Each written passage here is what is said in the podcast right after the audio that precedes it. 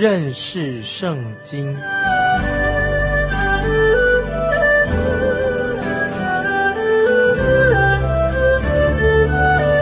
认识上帝的话，把上帝的话带到全世界。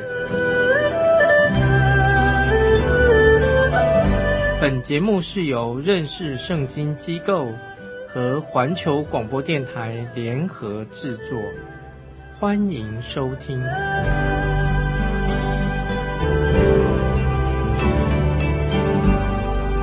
亲爱的听众朋友，你好，欢迎收听。认识圣经这个节目，我是麦基牧师。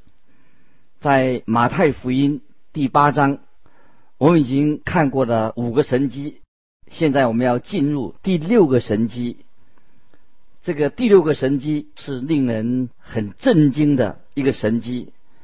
我自己不预备花太多的时间在那个细节上来考虑，主要的内容就是讲到主耶稣赶鬼的事。我们来看第八章二十八节，耶稣渡到那边去，来到加大拉的地方，就有两个被鬼附的人从坟茔里出来迎着他，极其凶猛，甚至没有人能从那条路上经过。主耶稣到了加大拉的这个地方，到现在啊，这个地方。的名称还是叫做加大拉。住在这里的人啊，是属于十二支派里面的加德支派。加德支派在旧约的时代，以色列人在迦南地他们分地分土地的时候，加德支派他们就是留在约旦河的另外一边。这里发生了后来发生了什么事呢？就是他们。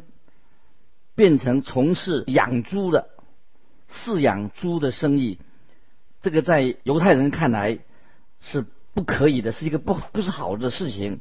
你知道，一旦人开始不顺服神的时候，他就会慢慢的改变了，就会越来越做一些违背神的事情。久而久之，就会渐渐的越走越远，离开了神的道和神的旨意。当主耶稣来到加达拉这个地方的时候，就有两个被鬼附着的人，他们就来找主耶稣。被鬼附啊，鬼附啊，这个这个字哈不好翻译哈，应该说被邪灵附身啊，邪灵附在他的身上。这两个人是一个一个危险人物，因为他被鬼附着了，因为他们身上有邪灵附着。接着我们来看二十九节，他们就喊着说。神的儿子，我们与你有什么相干？时候还没有到，你就上这里来叫我们受苦吗？我们看到这个神机啊，是用一种很令人很惊讶的方式做一个开场。一开始令人惊讶啊，可惜的就是我们今天啊不太完全的了解，十分清楚当时所发生的事情，因为我们对于巫鬼啊，对于这种邪灵的东西，我们不是很了解。所以我们就不是完全了解这个神机到底是有什么特别的意义，但是我认为这是涉及关于邪灵方面的，与邪灵有关的啊一个神机。主耶稣要做赶鬼的工作，是我们主耶稣所行的神迹当中的一个最伟大的神迹啊，最伟大的神迹。接着我们看三十节啊到三十一节，离他们还很远。有一大群猪吃食，鬼就央求耶稣说：“若把我们赶出去，就打发我们进入猪群吧。”不知道是为什么啊？这些邪灵它不需要附在某一些的东西的身上，这些邪灵好像需要啊附着一些东西里面，甚至他们愿意进到猪群里面啊，进了猪群里面。接着我们看三十二节，耶稣说。去吧，鬼就出来，进入猪群，全群忽然闯下山崖，投在海里淹死了。我们看到这群猪宁愿死，也不愿意被这些邪灵附在他们的身上。我们人就不一样了，在今天许多人被邪灵附身啊，在摩西的时代或者以利亚的时代，一直到耶稣的时代，我们看见许多超自然的事情。这些事情在今天我们有没有看到？其实我们实在看到有更多关于这些邪灵啊、鬼魔附身的事情发生。对于这类的事情，我们也许已经啊有许多的证据。虽然许多的这类的事情很难把它说得很清楚，把它明明白白说出来，但是总有人这么说。我们相信某某人是被鬼附着了，可是我们也要很小心啊，因为这种言论就像好像对别人好像是论断别人，妄加论断啊，好像别人是行了一些巫术的一样啊。无论如何啊，我们今天可以说说出来的是，就是的确是有许多人。是被这些邪灵、这些巫鬼附在身上。在我读大学的时候啊，曾经读过有关于变态心理学这门科目啊。我认识的有一位基督徒医生，对这方面有专门的研究，研究变态的人。他就告诉我说，他确信他所接触的人当中啊，有许多的例子啊，就是来自那个灵界啊，灵界的事情，属于被鬼附的那种个案。很奇怪的是。这些邪灵不愿意被管制，不愿意被控制着。这些邪灵他知道关于那些有一些邪灵是被拘禁的事情，所以他们不愿意受到控制。例如在圣经里面啊，犹大书啊，新约的犹大书所记载的就是关于那些堕落的天使。这些堕落的天使也是跟邪灵有关系。我们想到就是这些邪灵附在这个人的身上。那么世界上有许许多多啊，这些邪灵啊，也在这个世界上啊，附在某些东西的里面。接着我们来看三十三、三十四节，说到放猪的就逃跑进城，将这一切的事和被鬼附着的人所遭遇的都告诉人，合成的人都出来迎接耶稣，既见了就央求他，央求耶稣。离开他们的境界，你觉得这是不是一个很可惜、很讽刺的事情啊？这些人，他们宁愿要他们的猪，但是他们不要主耶稣，你觉得是不是令人看得很讽刺啊？这是加达拉了这个地方所发生的事情，说起来也不算稀奇，因为今天很多人，现代很多人，他们也是宁愿要所谓的猪，他们要猪啊。并不要主耶稣以及他所传讲的福音。接下来啊，我们就要在这里，我们要看到耶稣所行的这六个神迹啊。耶稣行神迹的目的是什么？就是要显明他是一位大君王，他大有权柄跟能力。所以在这里借着神迹，把他的权柄能力都彰显出来。所以同时。耶稣也宣告啊，这是耶耶稣宣告证明他自己的身份，他是大君王，大有能力。接着我们就看马太福音第九章，仍然是继续的啊，这个样这个题目是表明啊关于这个真理，我们可以从知道啊，主耶稣就是一位大君王，大有能力。我们看到主耶稣医病的大能，其中一个特别要提出来的，就是一些。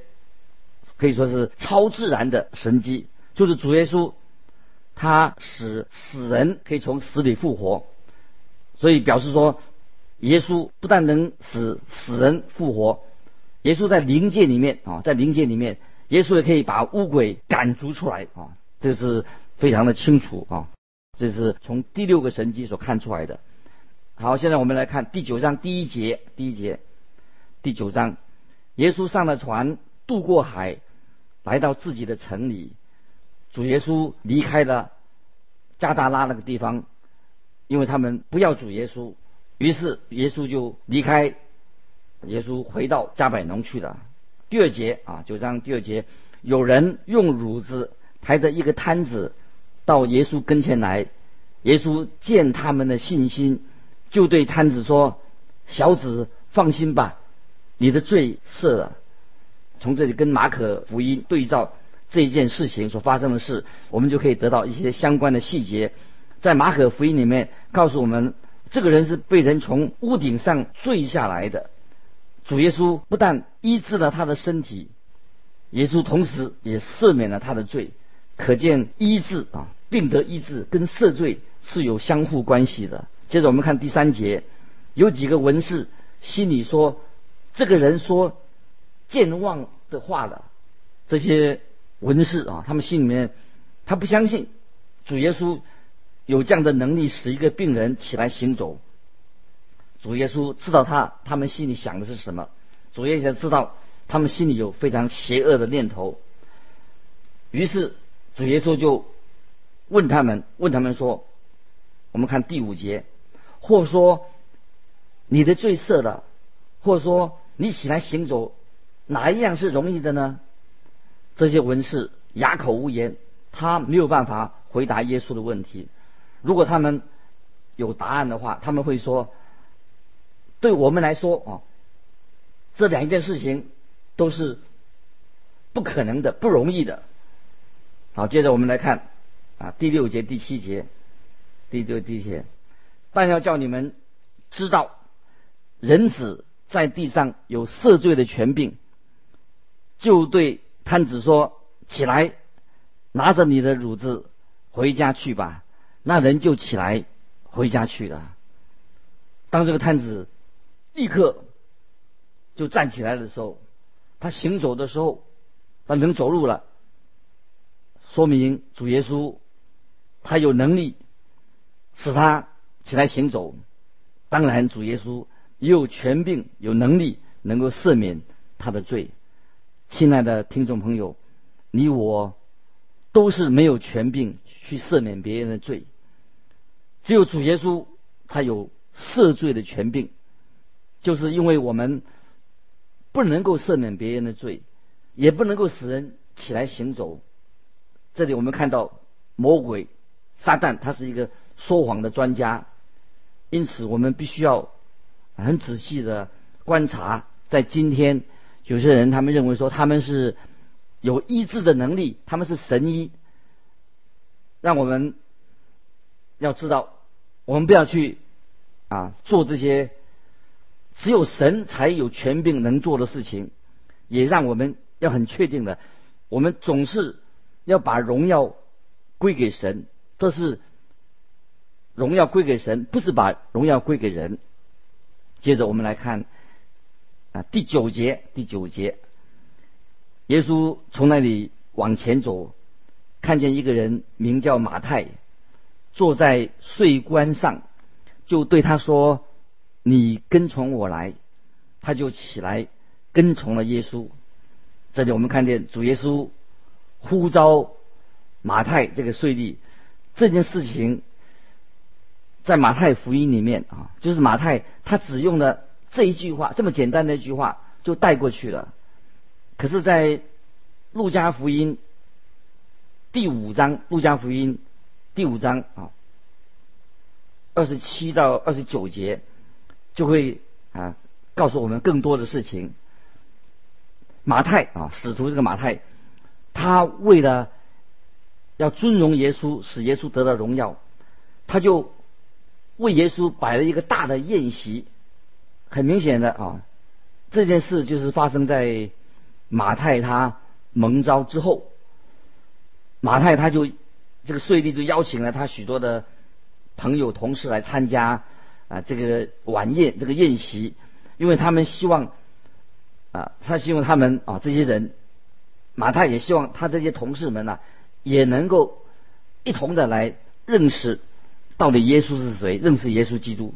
接着我们看马太的九章的第十节、第十一节，耶稣在屋里坐席的时候，有好些税吏和罪人来与耶稣。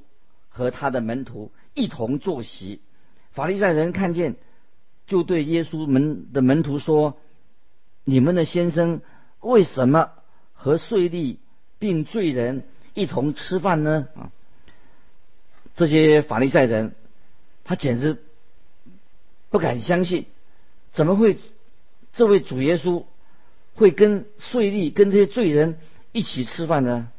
啊，请注意，在我们今天。也许也有一些自以为自己是圣徒啊，他们认为自己圣徒，会不会也有同样的想法？我们邀请呃罪人参加晚宴啊，参加晚宴一起吃饭，有什么不好呢？因为这些我们所谓他是罪人，跟我们一起吃饭没有不好啊，因为他们也需要借着这个机会，不是也可以借着这个机会认识耶稣基督吗？今天我们也需要去啊，和那些我们所谓的罪人接触，要跟别人多做接触啊，不要。自命清高啊，认为说啊，我不要跟这些人在一起啊。我们看第十二节，耶稣听见就说：康健的人用不着医生，有病的人才用得着。我们主耶稣他是一位最伟大的医师，他来到世界上的最主要的目的是什么？就是要医治我们人最大的一个问题是什么问题呢？就是我们是罪，医治我们罪的。这个大问题，这件事情也提醒我们，呃，当中啊，提醒我们今天的基督徒，我们有些团契啦，有些小组啦，我们自己有聚会的，有分享聚会啊，有时我们却不愿意邀请那些还没有得救的人参加。其实我们应该邀请他们。如果那些还没有信主的人啊来到我们当中啊，那么也许我们大多人都是基督徒，我们会不会用很冷漠的态度对待他们呢？让他们啊知难而退，就不来参加的。所以我啊告诉你们啊，告诉你大家，我们认为这些自称为是基督徒的团体，用这种方式去待对待那些还没有信主的人哦，拒绝人来参加，这个是不对的啊，这是是一个不好的啊，神不喜悦的，是得罪神的，因为神是来寻找拯救啊世上的人。接着我们看第十三节。马太福音九章十三节，经上说：“我喜爱连续，不喜爱祭祀。”这句话的意思是什么呢？就是你们且去揣摩，耶稣这样说的啊。这句话的意思，你们且去揣揣摩。我来并不是招义人，乃是招罪人。耶稣在这个马太福音这里就引用的是旧约的圣经何西亚书。第六章六节的经文，当主耶稣他这样说：“我来本不是招义人，乃是招罪人。”这句话的意思当然也包含了包含了那些啊法利赛人、撒都该人，因为他们是也是罪人。事实上，所有的人都包含在这个耶稣要招罪人，你我也是罪人。哦，圣经在罗马书新约罗马书三章。二十三节这样说的很清楚，因为世人都犯了罪，所有的人在神面前都是罪人。接着我们看第十四节，那时约翰的门徒来见耶稣，说：“我们和法利赛人常常进食，你的门徒倒不进食，这是为什么呢？”自己约翰的门徒应该是已经他们观察了耶稣好一阵子了。有些人原来是跟随司己约翰的，就像安德烈和菲利。当他们来到主耶稣面前以后啊，他们就跟随着耶稣。于是约翰的其他的门徒就开始啊，就说啊，问说，他说：“你们看啊，他们所做的事情跟我们不一样，到底是为什么呢？”那么司己约翰啊，他是旧约时代的最后的一位先知，他走出了旧约。进到新约里面，他宣告，就那位救主弥撒亚已经来到的，在旧约圣经马拉基书第三章第一节就有这样的预言说：“我要差遣我的使者，在我前面预备道路。”所以啊，四子约翰他就说，他来，他就是为主预备道路的，修平他的路。就说这位救主弥撒亚。已经到来的主耶稣，就就是啊，像约翰所说的，他是救主弥赛亚，他已经来到我们的当中了。好，接着啊，我们再看啊，第十五节啊，这个时候主耶稣要宣告一个啊重要的一个事实，可以说是一个非常奇妙伟大的事实，就是说指出新的时代已经来临了，已经来临了。第十五节啊，耶稣对他们说：“新郎和陪伴之人同在的时候，陪伴之人岂能哀动呢？但日子将到，新郎要离开他们，那时候他们就要进食。虽然啊啊，今天关于进食啊这个这件事情，当然也是很有意义的。但是我们圣经并没有命令我们所有的人都要去啊进食。有时我们是为了啊，我们自己为了要啊刻苦己身，要学习顺服神的功课，祈求神的怜悯，祈求神的帮助。在这种情况之下，哦，所以将来进食哦才是有真正的意义。现在我们来看啊，主耶稣他怎么样解释啊？做一个重要的解释，这个新时代，他就是要说旧约的律法的时代，现在。已经过去了，新约的恩典的时代已经来临了，代替了旧约的律法时代。啊，我们看十六节、十七节啊，耶稣所说的话，十六、十七节，没有人把新布补在旧衣服上，因为所补上的反带坏的那衣服破了就更大的；也没有人把新酒装在旧皮袋里。若是这样，皮带就裂开，酒漏出来了，连皮带也坏的。唯独把新酒装在新皮带里，两样都保全了。主耶稣这里所说的主要的意思是，旧约的律法的时代已经结束了。主耶稣不是要来延续旧约时代的的律法，主耶稣带来这个新的衣服、新的外衣。这个新的外衣就是。义的袍啊，义的外袍，仁义的外袍，他要把这个义的外袍赐给那些真正信靠他的人。人自己啊，不能自己成为义啊，我们自己不能称自己为义啊。这个皮带啊，这个皮带啊，在主耶稣的时代啊，是一种呃装酒的器皿，是用动物的皮啊所制成的。你知道新酒啊？做新酒的时候，做好的时候，要放在哪里呢？就放在一个新的酒袋里面，因为酒会慢慢的发酵而膨胀。那么，一个旧的皮带的，因为它已经膨胀过了，已经到了极限了。如果你把新酒放在旧皮带里面的话，那怎么办呢？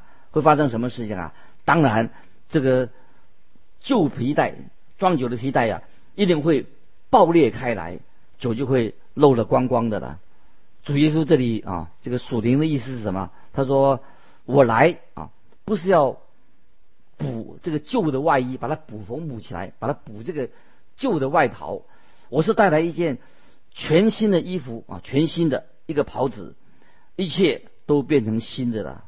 哦，耶稣做这样的宣告是很惊人的，因为我们看见这是一个完全的新的。”一个很激进的一个宣告，在使徒约翰啊，在约翰一书也是啊做了这样的总结。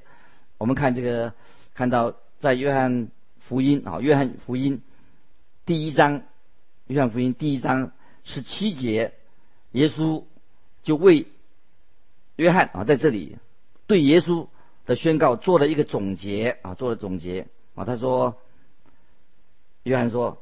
律法本是借着摩西传的，恩典和真理都是由耶稣基督来来的啊！这句话我觉得非常重要啊！认为一个新的时代已经来临了啊！这是一个新的宣告。约翰啊，他就啊这样的说啊：律法本是借着摩西传的，恩典和真理都是由耶稣基督来的。感谢神啊！这是我们。啊，今天蒙恩得救的人一个莫大的福分。耶稣啊，透过他所行的神迹，每个神迹都有一个属灵的意义啊。他是君王，他是大能者，他是我们的救主，他可以他来寻找拯救的世上的人啊。今天每一个人啊，当我们在神面前谦卑下来，在神面前认罪悔改，我们都会成为一个啊新造的人。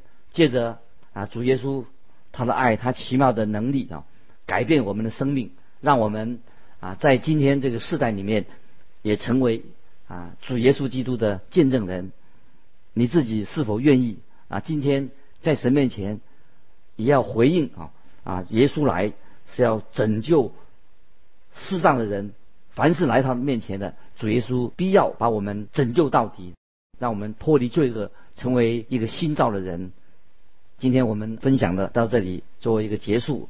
欢迎你有什么分享，你所想到有什么问题的，欢迎你来信啊，寄到环球电台认识圣经麦基牧师收啊，麦是麦田的麦，基是基督的基。